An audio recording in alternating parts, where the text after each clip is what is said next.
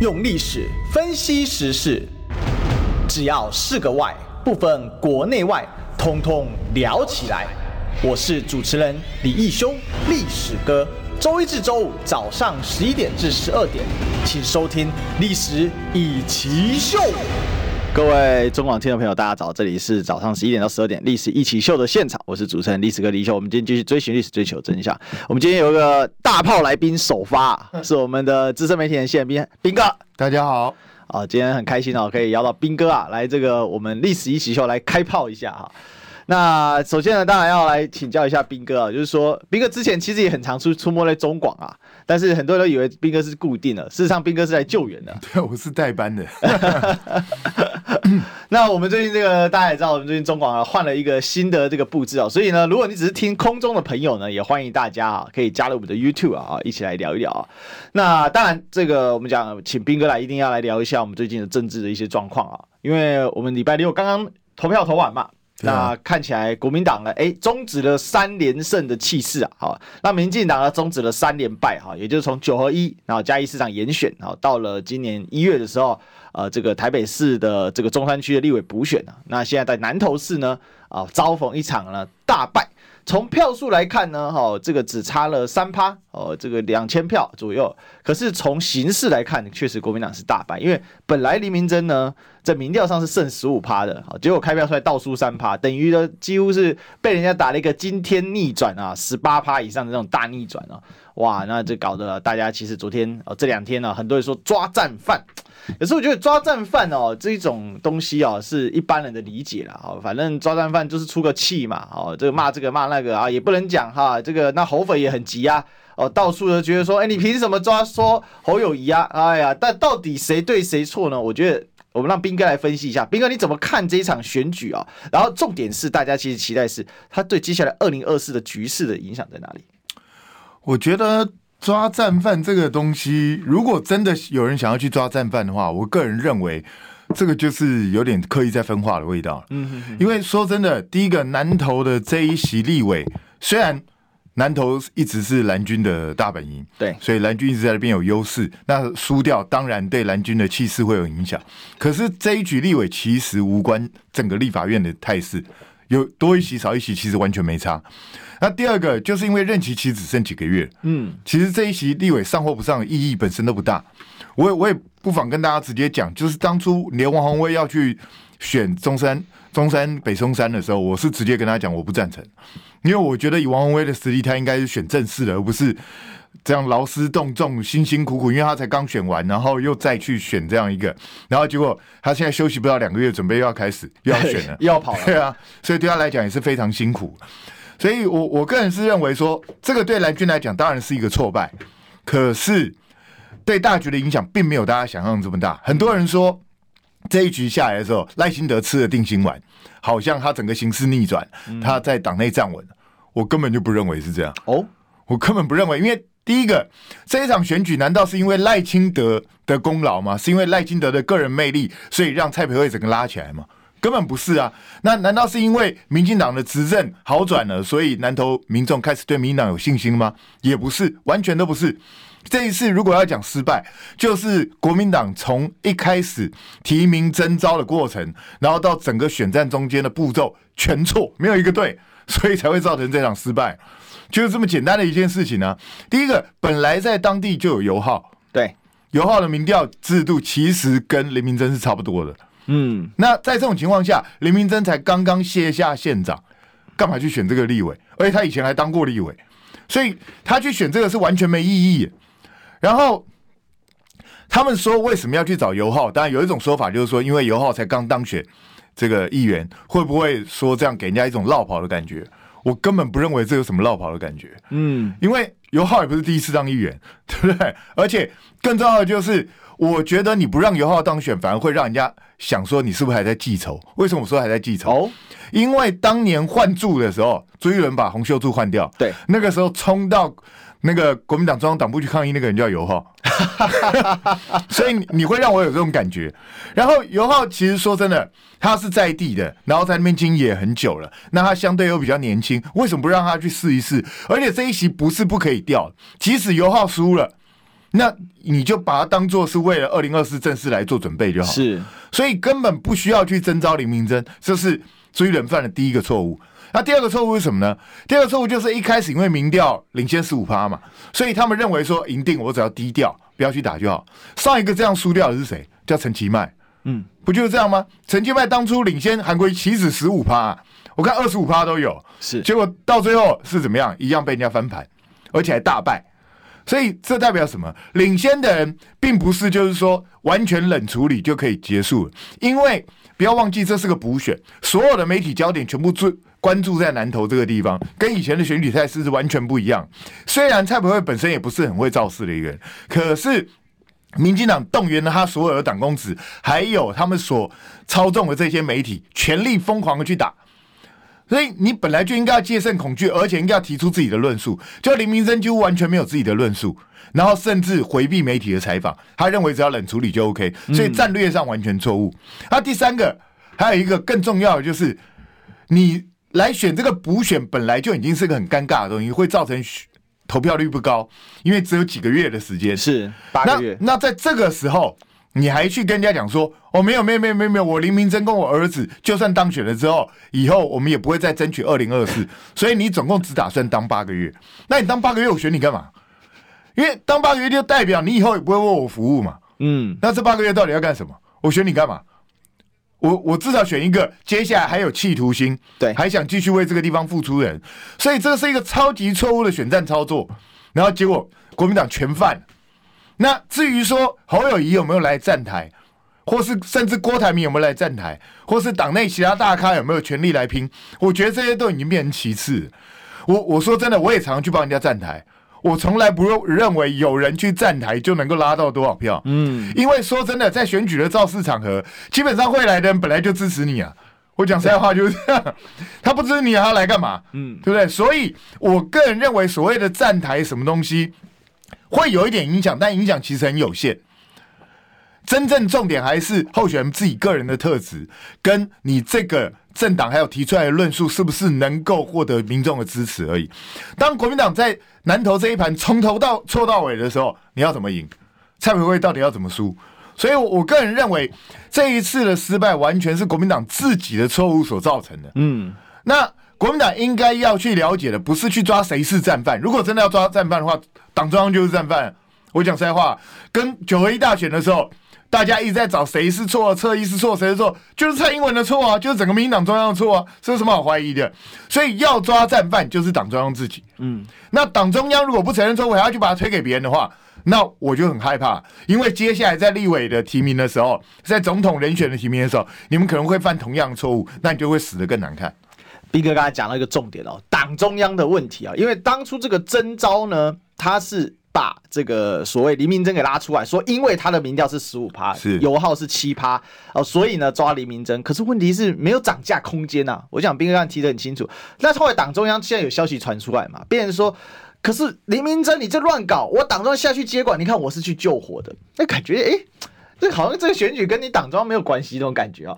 不是你党中央下去接管，请问一下你管的是什么？你是操纵了整个选举策略吗？还是帮他提出新的论述呢？还是帮他去狂打对方的抹黑呢？都没有啊，完全没看到。那你党中央到底下去干嘛？只是找人来站台啊，找人来站台，那我找公关公司就好了，干嘛找你？对不对？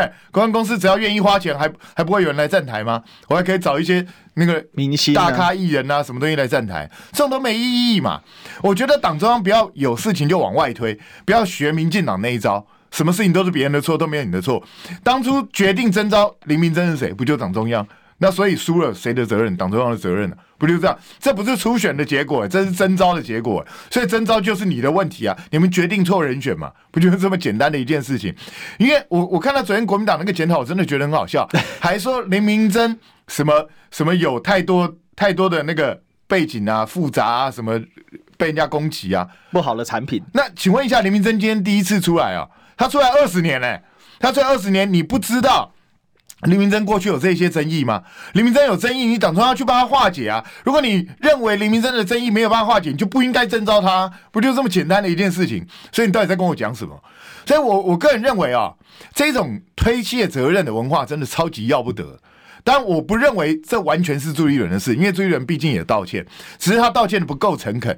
哎、欸，你之前胜选都是亲自出来跟人家见面，为什么道歉就要用视讯？我就觉得很奇怪。你是确诊隔离吗？无无脸见江东父老吗？所以，我真的觉得。要有诚意一点，既然输了就输了，南山当中赢就是赢，输就是输，输了就诚诚实面对，彻底检讨到底出了什么问题，不要再犯同样错误，不就结了吗？不要这样每一次都搞这一套，让人家看了觉得很难看。其实这里面有一个很奇怪的事情是，当林明真的团队还有包括他儿子哈，在自己在玩的时候，然后被整个。就是说，被蔡培慧主导了这整个战局，又不是现在这个月的事情，是啊，是从一开始的事情。为什么党章到最后一个月才去接管？从头到尾这个态势就没有改变过，而且我也必须提出来一点，就是党章接管了之后，这个态势还是没改变。是你一样没有提出能够反击的论述啊，一样没有把风向带出来啊，所以不是白搭，所以表示你等。那你要我直接讲，抱歉，我讲话相当很直。那如果你要告诉我说，这一次选举你到最后关头你救火的话，那我比如说，那你们这一群救火队都是一群废物，嗯，不就是这样？因为你没有发挥任何作用，完全就是这样子啊。所以你应该要去仔细思考，请大家注意哦。民进党现在历次补选都可以看得出来，抹黑就是他一贯的宗旨。我管你真的假的，我先抹了再讲。对，等选完赢了再说。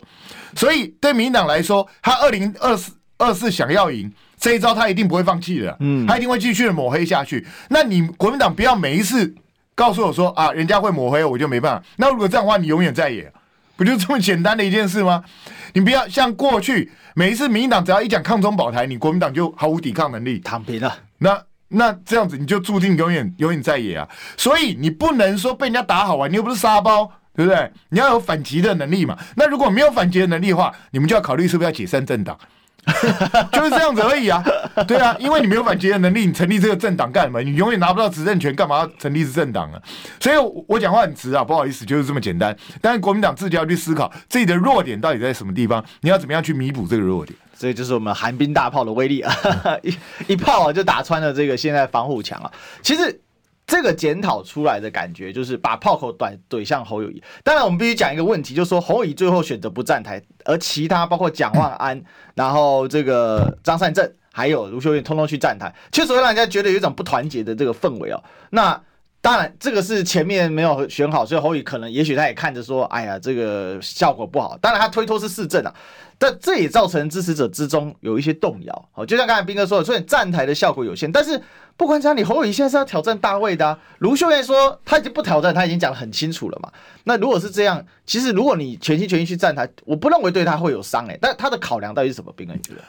其实侯友宜本来就是一个狗叫，他跟国民党内其他人本来就没有那么麻吉。嗯，那。问题是，他到底想不想选二零二四？对，正常来说，一个想选二零二四的人，以正常一般的状况下，他应该会很积极的参与这些。就算他不讲自己要选，至少会很积极的参与。你看，连郭董都在选战最后关头也发了一个公开的这样的一个声明，在支持林明珍，在攻击蔡培慧，就是这么简单。那你侯友谊，哎，郭董还不是国民党的，至少目前不是国民党籍。你侯友谊本身是国民党籍，还是国民党籍最大的都市人。首长，所以照理来说，你应该要积极表态，可是侯也没没有。那侯友宜，我我必须讲，这就是他的毛病。你看过去公投的时候也是这样，老实讲公公投的时候，因为新北本身有核核市场的问题，所以他不表态，还有一些人可以理解。那这一次你不表态，其实很简单，就是你不想沾太多。对。就是这么简单，他表现的态度就是这样子嘛。所以我必须说，何友谊虽然是现在国民党最强的候选人，可是我相信国民党内独揽他的也不少。嗯，因为你历次就是选择跟党中央若即若离，好像你不是这个党的一份子，好像你只选择自己个人的利益。那我觉得这一种心态如果发酵的话，其实民进党最希望他发酵。对，那这种心态如果发酵，对侯友谊来讲就很危险，因为这样会造成他的民调开始会。恐怕很难再往上做进一步的提升。那我个人认为以，以以我了解的侯友宜，因为我大概二十几年前就认识他，嗯，快三十年前，侯友宜的个性其实就是这样，他以前他混黑白黑白两道，因为他自己是警察嘛，黑白两道他都有结识嘛，他就是采取一个相对中间，好像每一个人我都认识，可是我又不要显示出我跟你哪一个人多麻吉。嗯嗯嗯，对，你做警察的时候可以这样，因为你要保持你自己警察的立场。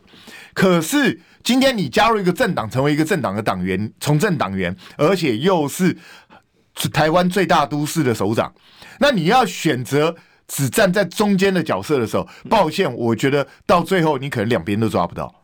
我觉得这会很明显的出现这个问题，因为当你一心一意想要去抓中间选民的时候，不要说是基本教义派的蓝军，甚至连普通的蓝军恐怕都会对你感到失望。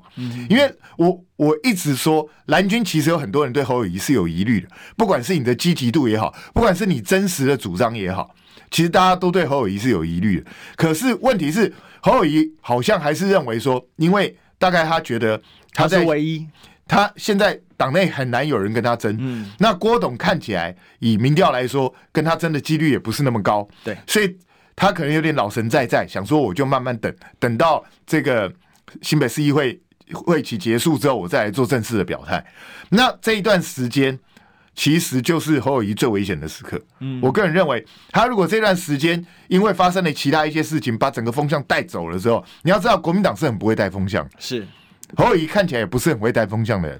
所以每一次选举最糟糕的就是，当风向一整个被拉走之后，你要再拼回来就很困难。这次南投就是这样啊。当人家疯狂的去抹黑你，去攻击你的时候，国民党显示的是完全没有反应能力。然后讲我们在媒体，就算我们想要救，也很难救。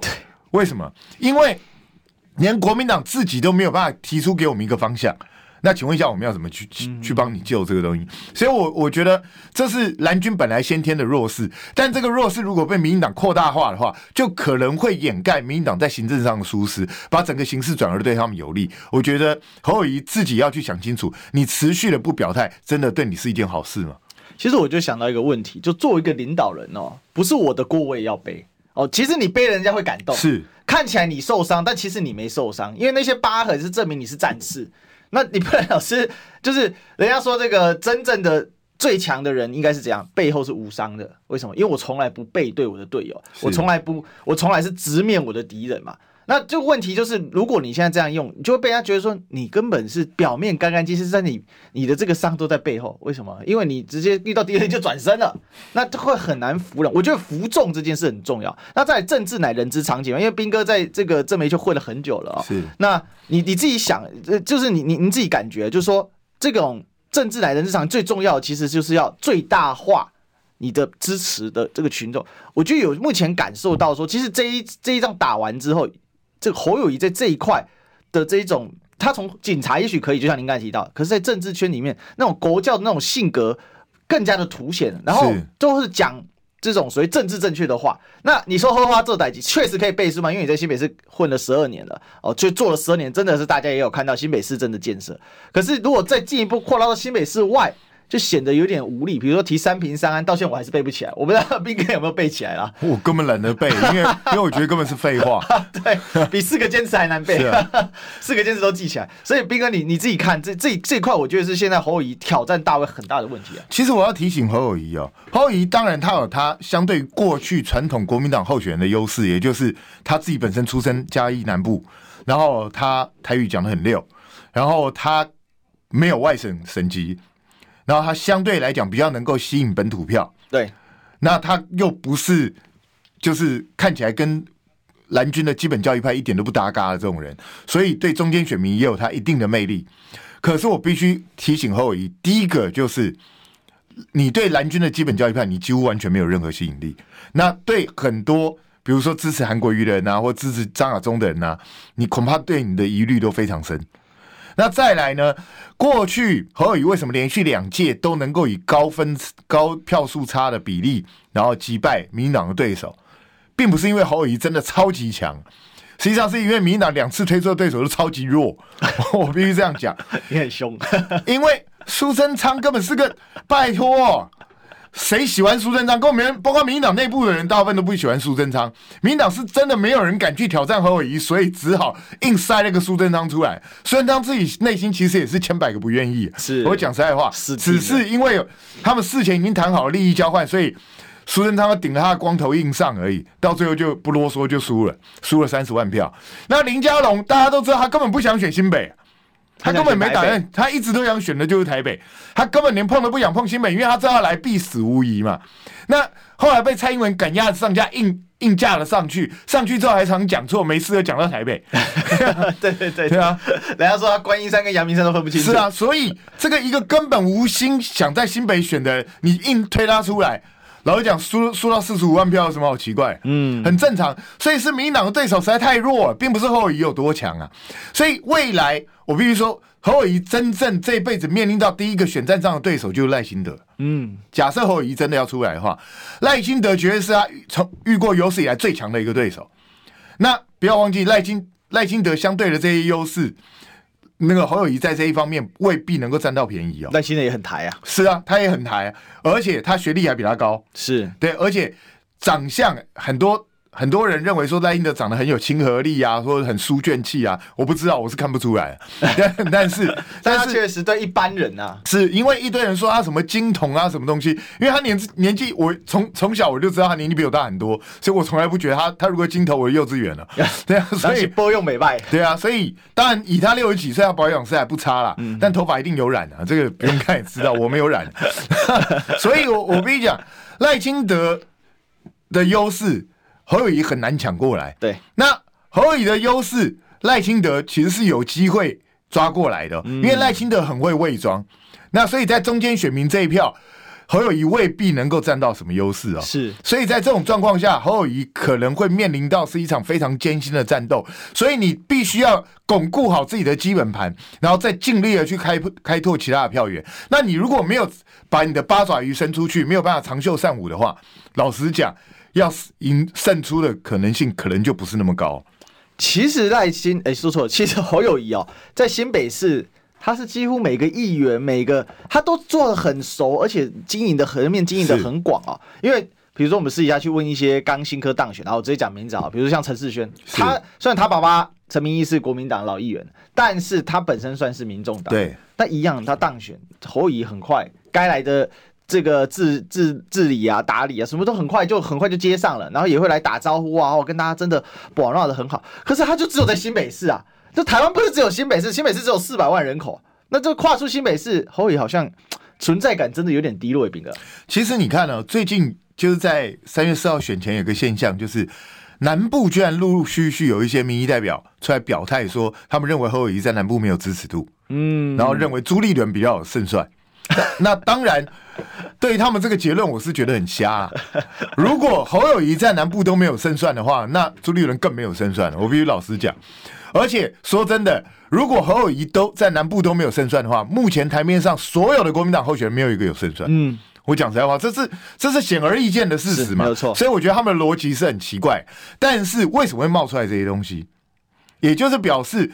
侯友宜因为他一直岁月静好，一直吼吼做代志呢，所以他在中南部的经营其实是不好的，也就渊源也不深，然后也没有长期的经营的这样的一个状况。他是嘉义人之外，那嘉义人，嘉义人他平常不在嘉义，对，他爸爸也过世了，是啊，前阵子，所以他是他是嘉义人，那是几十年前的事了，所以就好像柯志恩是屏东人。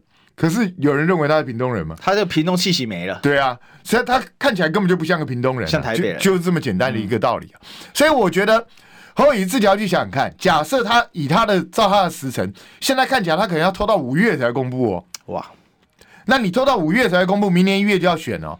那请问一下，台湾这么多个乡乡镇市，你跑得完吗？对啊，三百多了。对啊，请问你跑得完吗？而且赖清德是早早要定于一尊了，他们现在方法都出来了，而且很多地方不是用跑的，你还要去化解这些人对你的疑虑哦。是，对啊，不是这么容易的事情哦。嗯、所以很多人会觉得，比如说像董哥，我的前辈，他就认为说，赖那个侯友谊不需要急着表态。但是我觉得你可以不用直接宣布说我要参选，但是至少你要让人家觉得你的企图心越来越强烈。斌哥的意思是说，至少你要有一个选的动作跟感觉，像柯文哲这样，他当台北市长，他就在走了。对啊，他已经开始到处在拜访，到处在跑啊。那同样的，我觉得侯友谊，你可以不用宣布说你要参选，但至少比如说林明珍这个，你这一趟你不去，我就觉得很奇怪。他其实有去过一次啊，就是那时候朱立伦叫每一个县市长全部都去，就啊，对，轮流去一次，就就去站的那一次而已。那我就觉得，其实如果你积极的去帮林明珍拉一下票，有什么关系呢？难道会伤到？不管林明溱会不会当选，难道一定会伤到你吗？我不认为会啊，反而是展现了你愿意为国民党付出的这样的一个作为。那问题是，现在接下来已经没有选举了，没有选举的状况下，你侯友宜怎么样去让国民党和其他党内同志认为你跟我是站在一起，你跟我是一条心的，我们是愿意支持，你也愿意支持我？我觉得这是非常重要的一件事。是，所以在政治里面呢，有很多东西，这种 bono 跟 trust 就是信任哦，这种不是短期可以建立的，一定要靠这种实质的动作、实质的行为，才有办法实质的互动，他才有办法真的去感动那些人心哦。那有个东西呢，不进的话呢，我们也感动不了人心。我们要进广告，你知道吗？不花一毛钱，听广告就能支持中广新闻。当然，也别忘了订阅我们的 YouTube 频道，开启小铃铛，同时也要按赞分享，让中广新闻带给你不一样的新闻。用历史分析国内外，只要是个“外”，统统聊起来。我是主持人李易修，历史哥，请收听《历史以奇秀》。嗨，欢迎回来，这里是历史一起秀的现场，我是主持人历史哥李修。我们今天现场大来宾是我们今天首发的韩冰大炮啊，谢韩冰。大家好，我们今天谢谢冰哥啊。那刚才就是这个 冰哥啊说，党中央本来就不希望韩国瑜来，为什么？因为刚才很多人在聊天室说非韩不投啊，哦，希望韩国瑜再出马啊。那事实上因为没有党职公职嘛，啊，我我觉得哦，麦港小嗨了，好，这个再再出来真的。太辛苦他了，我是觉得没有必要。他已经，他也受过很多伤，他也很累。那我觉得他现在做公益啊，做慈善非常快乐。那也可以一样可以帮助到很多人，甚至会比很多政治人物帮到更多人。我觉得这样不是比较好吗？何必一定要去做从政，然后去被人家这种就是真的是铺天盖地的这样的围剿啊、抹黑啊，这样对他对他的家人来讲，我觉得也不是很公平。人试过一次就够了。也不是说一定要去不断的这样做啊，就他年纪其实也不轻哎、欸。对啊，六十好几了。对啊，嗯。不过我也提醒大家，其实赖清德跟他也差不多大。对。其实这现在这台面上，侯友谊、赖清德、韩国瑜这些都是六十几了，都差不多。朱立伦六十要六十了。朱立伦是里头最年轻的哦。对。他朱立伦好像五八还五九了吧？没有没有没有，他比我大一点，他好像五五还五四。哦，五五还五四，哦，那还是比较年轻人。OK。但是我我觉得，如果刚才在题外话了啊，就是刚才我们在。这个广播呃广告期间也在谈，就是说，如果你真的要找韩国瑜，你应该用公益的形式。你明真，你做个公益嘛？那是啊。南投最不缺就是偏乡啊，那个南投偏乡多到多到一大堆，到处都是偏乡的学校。去偏乡，就现在点亮基金会，就韩国瑜的基金会，它本身就是在做这种偏乡孩子在教育的器材呀、啊，好，在数位啊这些，去送个电脑啊，去送个平板啊，是不是做个合照？哎，这样就有气势出来了。那如果人家在攻击韩国瑜。他什么话都不讲，那其实反而是绿营自己要丢招牌。所以我，我我觉得，当然合作有很多种形式啦。韩国瑜，我相信他也不会吝于表态他对林明溱的支持。可是当时唐中央可能是怕会影响到，又被人家去抹黑干嘛的。但是我个人是觉得，其实难道韩国瑜不去，他就不会抹黑了吗？还不是一样会抹黑，根本就没有什么差别。那你能够去让韩国瑜去亮亮相？或者是去帮他做一些就公益方面的东西，也不用直接牵涉到选举，是我觉得也不见得是什么坏事了。那当然他们没有这样想，我觉得那那就没有这样做就就算了吧。因为我觉得对韩国来韩国瑜来讲，这样对他也是一件好事。嗯、那至于说很多人到现在还期望韩国瑜出来，我个人是认为他不会出来了，不可能，他应该是不可能会出来的，因为老实讲，党内现在已经够乱了，好不好？那他出来一定。到最后又是满身都是箭靶，然后毫无意义，然后到最后你你没看到吗？现在党中央连这一次选书都可以怪到侯友谊跟林明珍身上，你就知道到最后万一国民党选举又出了什么状况，这些人又要背多少锅？你没看到这一次选举那个许淑华是一身冷汗，因为他自己的南投市都差都差点要输掉。是啊是啊，所以表示是什么？表示这一次投票率其实很高哦。冲到超过四成五哦，真的，所以补选来讲超高的，对，超高，表示民进党的选战策略奏效，就也就是他们的基层民众都出来。对，那当然这可能跟党的动员有关。另外一方面，也就是民进党已经连三输了，可能他们的基层支持者认为不能够再这样下去，所以他们很积极的出来投票。那相对来讲，国民党的支持者完全没有出来。嗯，哎、欸，南投上次许淑华在那边赢不知道七八千票吧，这次才赢一千六。然后吉，然后是那个竹山那里，竹山民间，竹山民间他们是倒赢三四千票，是，这是很可怕的一个状况啊。南投是整个整个选区头人数最多的地方啊，而且是很明显的多。是，所以你在这种状况下表示，这一次国民党在基层的动员出了严重的问题。那如果你在基层动员这么不给力的话，那你党中央告诉我说你很卖力在浮选，我就不知道你在浮选什么大头了。所以，所以说真的，国民党有很多需要检讨的地方，不要去找战犯，先想想自己。其实这里面我，我我我提供几个我的观察啊，一个就是说，呃，第一个选战主轴到底是什么？不知道。哦，李明珍主打是二零二四我不再连任，这样很奇怪，而且还挂到他的脸书上面，很奇怪的论述。是，然后还挂布条，我这天啊，第一次看到有人主打说我不再连任作为他的主轴，这是一个非常奇怪的啊，除非你是像谢龙介那种在那种台南胜利选区本身就不会赢，或者像这个。呃，这个屏东嘛，哈，屏东也当时苏医师、苏新泉也是这样打，那那个是那样的一个做法。但是你在南投，你是是是本来是比较蓝的选区，你打这个就是 OK 选民。抱歉，这一届选完，林北北保花款款来养老啊。那让人感觉很差，而且我跟你讲，谢龙介跟他不一样，谢龙介好歹是四年呢、欸，是他是八个月，八个月，请问一下，你到底要干什么？你就会来领八个月薪水就回家，是不是？就是人家说我选你一起跟你养老要干嘛？是啊，这是很关键嘛。那第二个就是选区本身的结构啊，这个上次刚好在这个有台我也有做分析，这边也报告给斌哥听，就是南投是它是一大两中两小两围，哦，它就是一大就南投市。两中的竹山民间，那两小是这个吉吉跟另外一个比较小的乡镇。那黎明真是吉吉出身的，吉吉以前算是个万人镇哦，但是现在这应该说是一个比较大的镇哦。那现在连万人都已经很勉强了，人口非常的少，这投票连两千票都不到。所以这个你的本命区随着时空背景环境改变了，那你你黎明这你有没有意识到说，其实已经时间在变化，你必须要经营啊，你要重新去经营更多啊，不是你当过县长就在经营呢、欸？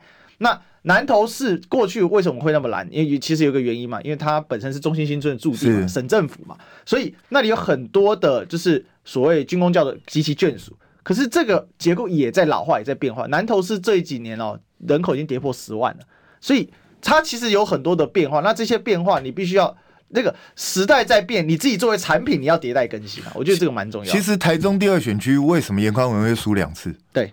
其实就是人口结构整个改变了，真的没有错。因为年轻人口大量涌入啊，那过去他们那些庄庄脚其实还在，但是逐渐凋零。嗯，然后新的人口结构又出现的时候，颜宽文就是只能拿到那个 label 就上不去。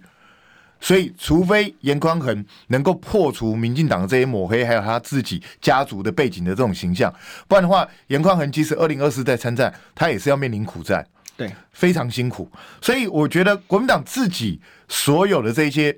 这些从政人员自己都要去想清楚，为什么我们一直希望国民党能够换血，并不是说这一些老一辈的政治人物不好，而是因为你当初能够上，是因为当时的选民结构的关系。是的，那你们相对来说对年轻人的号召力没有那么强，那在这个时候在选票上就会吃非常大的亏。所以为什么我们认为要不断的有新血注入？因为随着台湾的快速脉动改变之后，以后我个人觉得台湾整个社会结构。转变的速度会越来越快，会越来越快，可能几年就会变一次，可能五年、十年就变一次。所以在这种状况下，如果你的政治人物，不管是年龄也好，或是思思想也好，或是行为模式也好，没有办法随着时代脉动改变的话，很快你就会被淘汰。所以这是一个严重的危机。其实民进党也同样遇到这样的危机，对，他们其实也开始出现，因为过去民进党比较少老人能够参政，因为当时是国民党在宰制的时代。那等到他们终于开始打下一片天的时候，他们的中生代出来了，嗯，然后年轻的这一代也上位了。那现在民进党其实也开始在老化，是他们有一些地方也是一堆老人扒在那边不肯走。但是民进党至少有一个好处是什么？他们会很巧妙的运用不分区，也就是把一些老人直接把你转到不分区去。那可是国民党有干这件事吗？没有，国民党。每一届的国民党的不分区的委员排名都是让我觉得莫称高深，好像在看什么查拉 查拉图斯特拉如是说啊，或者什么东西，完全不知道那个逻辑是什么，想象不出来。所以国民党如果还活在他们那种很奇特的逻辑的话，那到最后可能就只有在台湾去研究哲学吧，政党就不要参与。其实这里面关键就在于说。一个政党如果它跟社会的结构脱节了，这是很危险。是啊，而且你脱节不打紧，当你的这个社会开始反向推进你，你这个政党要做换血的，可是你的制度反正还卡住这个换血，那你就在砸你自己的脚哎、欸。其实国民党很可怕的就是，他在没有制度的时候很可以没有制度，比如说我高兴。我就征召谁，就直接让他回来。你不要，大家不要忘记，其实张善政也是被征召回来的。是对啊。然后郭台铭当初大家也看到演那出戏，我直接给你荣誉党员，然后直接就让你可以去参选总统升级的。对。然后国民党常干这种事。那另外一方面呢，国民党的中常委啊，或者其他中执委这些东西动都不能动，我就觉得很奇怪，莫名其妙。我上一四年前其实我就骂过一次，也就是你这个政党要去符合社会脉动，想要去。重新夺回执政权，然后结果呢？你们那些中常委、中执委都是万年老人，那六十岁在里头算非常年轻，算少壮派；七十岁算刚刚好，八十岁也不过是小前辈而已。彬、呃、哥，你不要忘了，对啊，七十二岁年轻气盛。是啊，哎、欸，关那个村长今年都六十岁，对。村长在四年前的时候要去参选立委，被他说你还年轻，他那时候五十七。对啊，我跟我来签了，你跟搞公过笑脸。所以这这当一个政党老化是怎样？国民党是不愧是百年政党，所以大家一百岁之后才有开始玩的机会嘛？是这样的意思吗？所以我，我我觉得国民党如果老是用这种玩的方式，你怎么可能？你就算侥幸二零二四被你拿回政权好了，我我认为你二零二八还是会丢掉政权。因为你们会越来越跟不上社会的脉动，对，这是一个很基本的道理嘛。你不要看，连对岸都开始在中国大陆都已经在开始在年轻化他的领导班子，是为什么？因为你要能够应付瞬息万变的社会，而且他现在正在跟美国强力对抗的时候，所以在这种状况下，台湾也面临这么多艰险。中美强力对抗，你觉得台湾会有什么好果子吃吗？我们一定要面临很多艰险的环境。所以你的领导班子如果也是一群老头子，他怎么去面对？所以我，我我真的觉得国民党自己要去想想清楚，你的党的制度本身不改，你自己就会完蛋。这就是现在所面临的一个大关键了哈。到底国民党其实在这一次选举，这个败选不见得是不好的事情啊。因为我昨天也下了一个标题嘛，有人说好像在看三立的标题，我说败得好啊，败得即使败得妙。这个有人给我留言说，我以为我看到三立啊这样子啊。所以有的时候一个适当的失败，因为就像斌哥说，八个月的一个立委。但是它有一个意义嘛，十六年的选区化为乌有，会真的化为乌有？其实不见得。但是当头棒喝之效，我觉得是有的哦。但是当头广告之效，现在马上要出现，进广告。听不够吗？快上各大 Podcast 平台搜寻中广新闻网，新闻还有精彩节目都准时推送给您，带您听不一样的新闻，中广新闻。用历史分析国内外，只要是个“外”，统统聊起来。我是主持人李易修，历史哥，请收听《历史以奇秀》。欢迎回来，这里是《历史一起秀的》现场，我是主持人历史哥李易修。我们今天继续来追寻历史，追求真相。我们今天来欢迎我们这个首发大来宾，资深媒体人谢寒冰兵哥。大家好，好，我们今天寒冰大炮开炮啊！好，这个绝无人场哈。哎，不对，开炮就是冷到不行啊，因为到处自带寒冰属性。哎，冰哥，我一直很想问，哎，你这个名字是父母就是一开始就这样取嘛？他不会觉得太冷吗？我这是我伯父取的。哦，你伯父哦，那很有学问。因为我伯父把我们这一辈在台湾的这一代的小孩子中间那个字全部取寒。对，你们家是有排字辈，还是说伯父本身？其实我们家有排字辈，但是我我普名不是这个名字。哦，你普名不是？对，你普名是什么？我我普名中间那个字是狄，启迪的狄。哦，对。那问题是，我伯父不知道为什么，他就认为说我们到台湾来这一辈，就是中间那个字全部取寒，所以我堂哥韩光啊、韩芬啊、韩芳，我姐韩青，我就变寒冰，我最后一个。哦、我在想，因为他大概想不出要取什么了，所以 寒冰嘛。哎、欸，可是你伯父应该是蛮有学问的人哦。也还还好了，对，但感觉他是因为寒冰这两个字哦，其实在古代是君子嘛，君子要怎样？要高寒嘛。你看这个梅兰竹菊四君子，所以我就趁机问一下兵哥。但是所有的算命的都说这个名字不好，太阴，哦、太阴吗？不会，我看你火火力向来很猛啊。因为我高中老师说，其实我应该叫谢火旺。谢火旺不错。那我们再来回来，这个、这个很有趣了哈。那回来就讲一下这个今天我们都想讨论的这，因为这一场结束之后看得出来，感觉柯文哲独立参选的这个意志是越来越明显的啊，因为一开始是呃他的太太哈，这个佩奇医师是哦上了这个维汉个节目嘛，哦在直接其实就讲很白了哦，就是柯一定会参选到底。那一开始想想说，因为柯文哲常玩一招嘛，夫妻切割法，所以常说哦，这个是佩奇的意思，不是我的意思。可是看起来这次不是，他应该佩奇真的是探路。哎，试了一下，感觉网络的反应还不错啊，所以。看起来这个二零二四萨卡都的这个行程只是时间的问题啊。那我们也可以看到，像这 T 台，他现在这个做民调啊，他都是用这样的一个方式。那最新的这个萨卡都呢，哈，侯友是百分之三十二，那个小胜呢赖清德的百分之二十八，然后柯文哲是百分之十九。那如果换成呃这个。换成这个郭董的话呢，那就是两个会打平哦，二十八啊，比二十八哈。那你你怎么看？就是说萨卡都，当然我觉得郭董机会是还是比较小了。我们就以这个郭柯呃，应该是柯侯还有这个呃的赖，然后这三个铁三角来看，你怎么看这个萨卡都的情势？首先哦，你看不管是郭也好，侯也好出来，那赖清德跟柯文哲几乎都不会动，差别只是在侯友宜跟郭台铭的差异而已。所以表示这一次就是一个基本盘大赛，对，也就是柯文哲始终都维持在百分之十九二十这种稳定的程度，也就是台湾有五分之一的选民是还蛮笃定支持柯文哲。是的，那这就是柯文哲的本钱，因为对柯文哲来讲，他自己也知道他自己当选总统的希望非常渺茫。对，那他要的是什么？至少让民众党站起来，让民众党这一次能够在政党比例票上面拉高很多。那拉高很多的话，就可以让他们的。这个不分区能够成长很多，那这样子对民众党这个党的势力的延伸，对他是有好处。那柯文哲，我个人认为，他甚至考虑的搞不好是下一届，也就是这一届我还是选，但是只是目的是为拉抬政党。哦，那下一届等到民众党真的整个声势起来了，他他在各县市能够推出更多的候选人的时候，因为。民进党现在最大的问题就是，他不像民进党跟国民党，在各个地方都有分支，在各个地方都有人去帮他拉台。你要知道，一个小党要跑全国性的选举很难跑的，对，他根本几乎没办法跑。他没有什么基础的党组织，嗯，你光是去拜访人，你就拜访不完了，拜访完你就就已经投票完了。所以我觉得柯文哲自己大概也很清楚，他这一届的希望是不高的，所以他才会故意讲出那句话。他他也许选不上，但是他可以左右谁选得上。但是我觉得他也。讲太讲的太自满了。实际上，从历次民调的结果会显示，其实柯文哲根本没有办法决定谁选得上，谁选不上。嗯，他的票也不听他的。对，因为不管怎么样，那些人就是，如果说柯文哲不出来参选的话，那些人大概也是蛮平均的分给赖清德跟那个侯友谊，大概就变成这样子。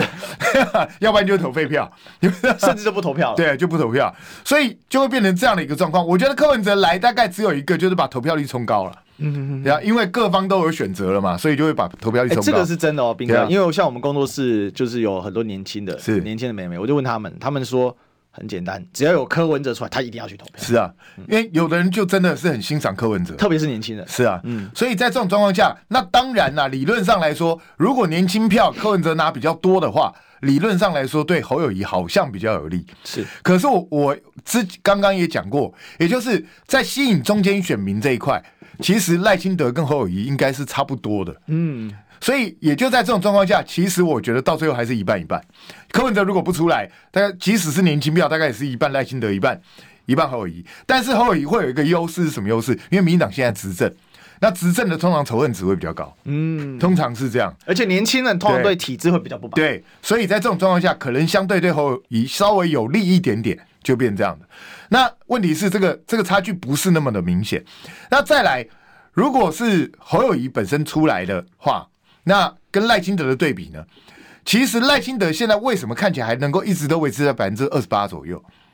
也就是至少民进党的基本盘，那是因为他现在刚上来，然后毕竟他只是副总统的身份，然后当主席的身份，所以这次第一个九合一大选的失败跟他没什么关系。